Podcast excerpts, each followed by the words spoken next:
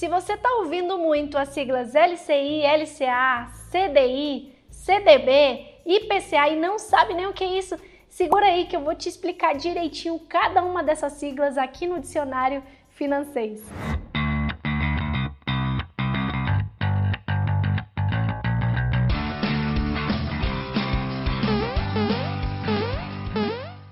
Eu sou a Cris Vilela, especialista em finanças, e eu vou te ajudar alavancar sua vida financeira. No mercado financeiro existem uma série de siglas, de pequenas letrinhas que são muito importantes. Se você quer se tornar algum investidor ou se você já é investidor, você precisa saber dessas siglas que são simples, só que a maioria das pessoas confunde muito, porque uma letrinha é muito parecida com a outra e aí faz aquela confusão e não entende e o desempenho dos seus investimentos depende de você saber cada uma dessas siglas.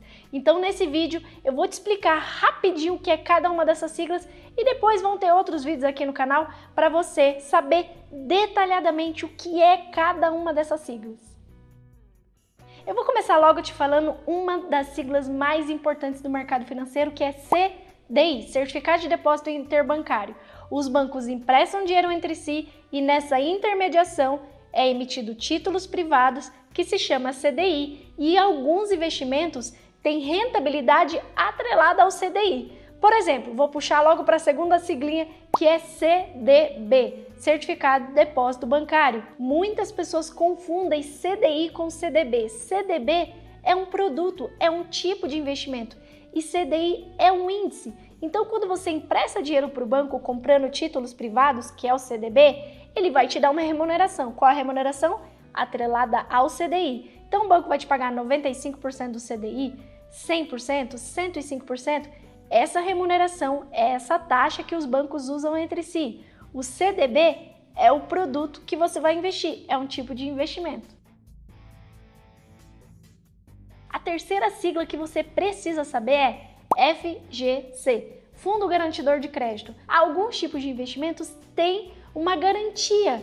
Então, qual é a regrinha do Banco Central? 250 mil reais por CPF, por instituição financeira, está garantido. Então, alguns tipos de investimentos estão cobertos por essa instituição, por esse órgão. Então, se você tiver 250 mil investidos em um CDB lá no Banco X e você tiver 250 mil investido é, em poupança lá no Banco Y e os dois bancos falirem, você vai ter garantido pelo Fundo Garantidor de Crédito esse valor.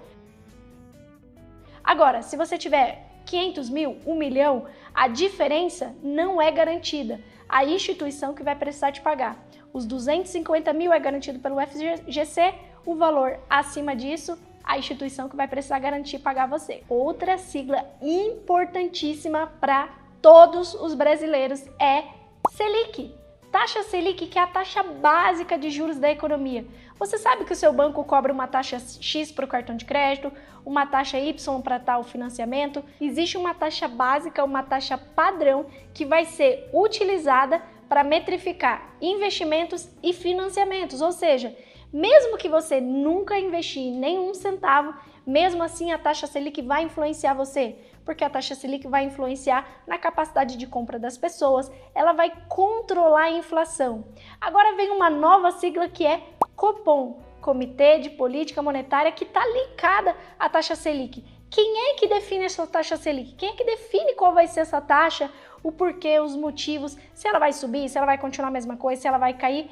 É o Copom, Comitê de Política Monetária. O Copom vai votar para manter uma inflação equilibrada, ele vai votar quanto maior a taxa Selic, mais controle ele precisa fazer da inflação. Então, se a inflação estiver alta, ele vai aumentar a taxa Selic para dificultar que as pessoas tenham mais acesso a linhas de crédito para diminuir o consumo, para diminuir o dinheiro circulando e assim ele diminuir a inflação. Se a inflação estiver muito baixa, as pessoas estão comprando pouco, o que, que ele vai fazer? Ele vai diminuir a taxa básica de juros, vai diminuir a Selic para fazer com que as pessoas comprem mais, tenham mais acesso a créditos e assim consiga ter mais dinheiro circulando na economia. Então, para os investidores, quanto maior a taxa Selic, taxa básica, melhor vai ser para os investimentos. Quanto menor a taxa Selic, pior vai ser para os investimentos porque a rentabilidade acompanha esse percentual. Se o percentual é mais, o investidor ganha mais. Se é muito pequeno, vai ganhar menos. Então, por isso que nesse momento da economia, com a inflação mais controlada, taxa Selic muito baixa, os investidores acabem migrando para renda variável, outros tipos de investimento que possam ter uma rentabilidade um pouco melhor. A próxima sigla é IPCA. É o índice que mede a inflação. Você precisa estar atento à inflação porque isso vai impactar no preço dos produtos, dos serviços, da rentabilidade dos investimentos e dos empréstimos. Então, eu vou te falar, acho que de todas as siglas importantes, essa é a mais importante de todas. A última sigla que você precisa saber é o IGPM. O IGPM, assim como o IPCA, são índices que medem a inflação o quanto as pessoas estão comprando, o quanto o preço dos produtos está sofrendo variação.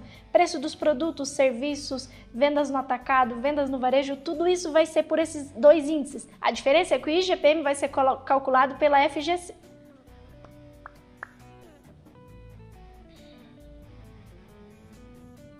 A diferença é que o IGPM vai ser calculado pela FGC. Eu falo sempre a mesma coisa, meu Deus do céu. A diferença é que o IGPM vai ser calculado pela FGV e o IPCA pelo IBGE. São dois institutos que ficam olhando, anotando e medindo comportamento, consumo de todos os brasileiros. Isso vai impactar no preço das coisas, o quanto o preço dos produtos, dos serviços vão aumentar ou vão diminuir. Você gostou desse vídeo? Escreve aqui nos comentários hashtag entendi tudo ou hashtag não entendi nada, que eu quero saber se ficou claro para você. Eu falei rapidinho sobre cada uma das siglas, mas elas são muito importantes. Vão ter outros vídeos no canal para falar detalhadamente sobre cada uma dessas siglas para você saber ainda mais. Aproveita que você está aqui, clica nesse botãozinho vermelho e se inscreve no canal. Ativa também as notificações, clica nesse sininho, badala esse sino para você receber notificações toda vez que eu postar um vídeo novo, você vai ser o primeiro a saber. E se você ainda não me segue no Instagram, corre lá, arroba Cris Vilela Finanças, me manda um direct dizendo o que você achou desse vídeo ou de outros vídeos aqui do canal, manda sua pergunta lá na caixinha de perguntas que eu coloco toda manhã no Story. E acompanhe o meu dia a dia, lá tem outros vídeos, outros conteúdos falando sobre mentalidade financeira, como ensina finanças para os filhos, como organiza a planilha financeira, como gastar menos, como se preparar para a aposentadoria, enfim,